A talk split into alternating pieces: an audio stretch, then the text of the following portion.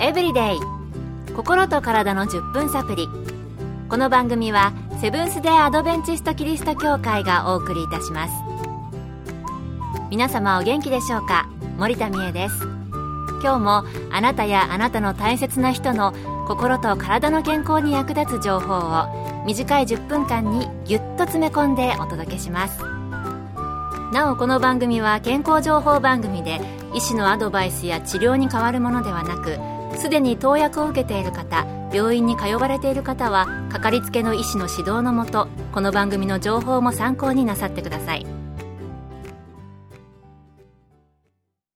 私はたまに友人に「三重はあんまり太らないよね」って言われるんですけれども、まあ、そんな時は「イカ水だからかな?」みたいに答えることあるんですけれどもではなぜ？と言われるとえー、イカ水はこうこうこうだからっていう理由は説明できないんですよね。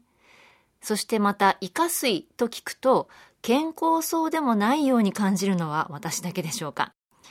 イカ水は特に病気ではないと言われていますけれども、実際にはどのようなものなのでしょうか。そこで今日のトピックは、イカ水です。今回はアメリカ・ワシントン州で消化器外科の専門医師として長年働かれた南英二先生のお話をお送りします。胃が異常に低い位置に垂れ下がっている状態を胃下垂と言います。胃の上辺部の一番低い部分が腰骨の一番高い部分よりも下がっている状態で胃の大半が骨盤空内に落ち込んでいます胃下垂の原因ははっきりとしていません。胃不全麻痺との関係が疑われています。胃の前動運動が鈍くなり胃の内容物がスムーズに流れ出ないため胃が拡張します。胃の平滑筋が慢性的に伸びきってしまうと胃が異常に長くなり真ん中の部分が垂れ下がると考えられます。胃下垂って原因ははっきりしていないんですね。胃が何らかの原因で拡張してしまうということでしたけども、まあ、こんな風に体の不調や症状ではっきりした原因が分かっていないもの結構あるのかもしれません。それでは胃下垂どんな症状があるのでしょうか？胃下垂の独特な症状はありません。胃不全麻痺がある場合食後に上腹部の膨満感が出たり逆流性食道炎の症状が出ます。食後に吐き気や嘔吐が起こることもあります。また胃の内容物が流れ出にくいために起こる胃炎がある場合上腹部に痛みを感じます。胃下垂そのものの症状はないんですけれども胃不全麻痺などがあると胃の中のものが流れにくいので胃が重苦しかったり逆流性食道炎の症状が出たりまた食後に吐き気やお腹の上の部分が痛くなったりするそうです。思い当たる症状がある方、いらっしゃるでしょうか？それではここで一曲。When We Walk to the Road 安部あすみさんのピアノ演奏で When We Walk to the Road です。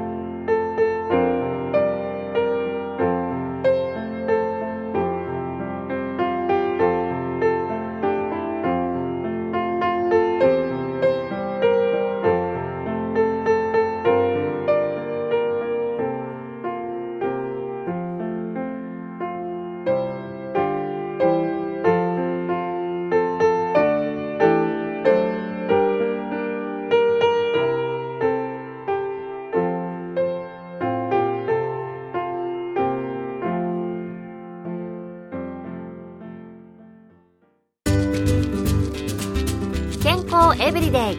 心と体の10分サプリこの番組はセブンス・デ・アドベンチスト・キリスト教会がお送りしています。今日は時々耳にする胃に関する症状、胃下垂について、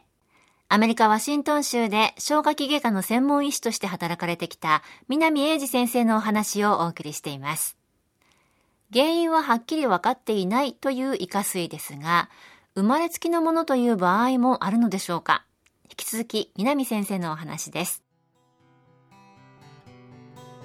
先ほど挙げたようにイカ水の原因ははっきりしていませんがイカ水は後天的なものだと考えられています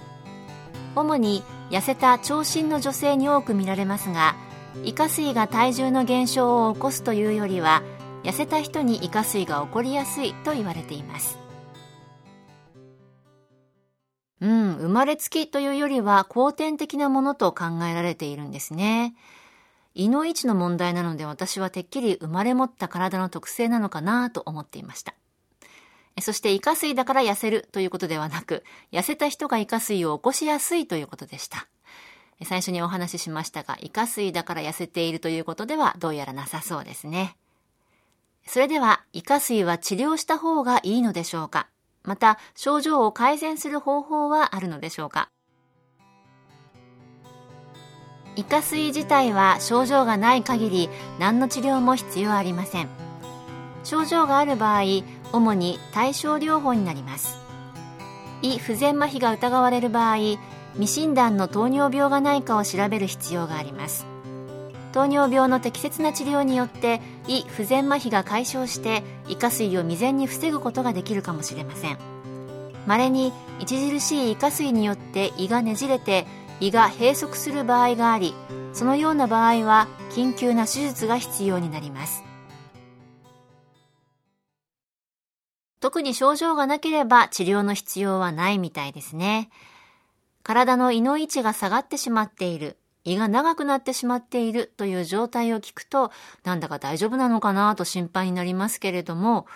ただし胃不全麻痺の症状がある場合には糖尿病が原因の時もあるということでしたまた、稀ということでしたけれども、ひどい時は胃下垂で胃がねじれて緊急手術が必要な場合もあるということでしたので、症状がある場合は早めに検査をした方が良さそうです。今日の健康エブリデイいかがでしたか？番組に対するあなたからのご感想やご希望のトピックなどをお待ちしています。さて最後に健康講座のお知らせです。通信制の無料の健康講座ニュースタートをご希望の方にもれなくお送りいたしますご希望の方はご住所お名前そして健康講座希望とご明記の上郵便番号241-8501セブンステアドベンチスト協会健康エブリデイの係郵便番号241-8501セブンステアドベンチスト協会健康エブリデイの係までお申し込みください。ウェブページからの受講も可能です。あなたのお申し込みをお待ちしています。健康エブリデイ。心と体の10分サプリこの番組はセブンス・デ・アドベンチスト・キリスト教会がお送りいたしました。来週もあなたとお会いできることを楽しみにしています。それでは皆さん Have a nice day!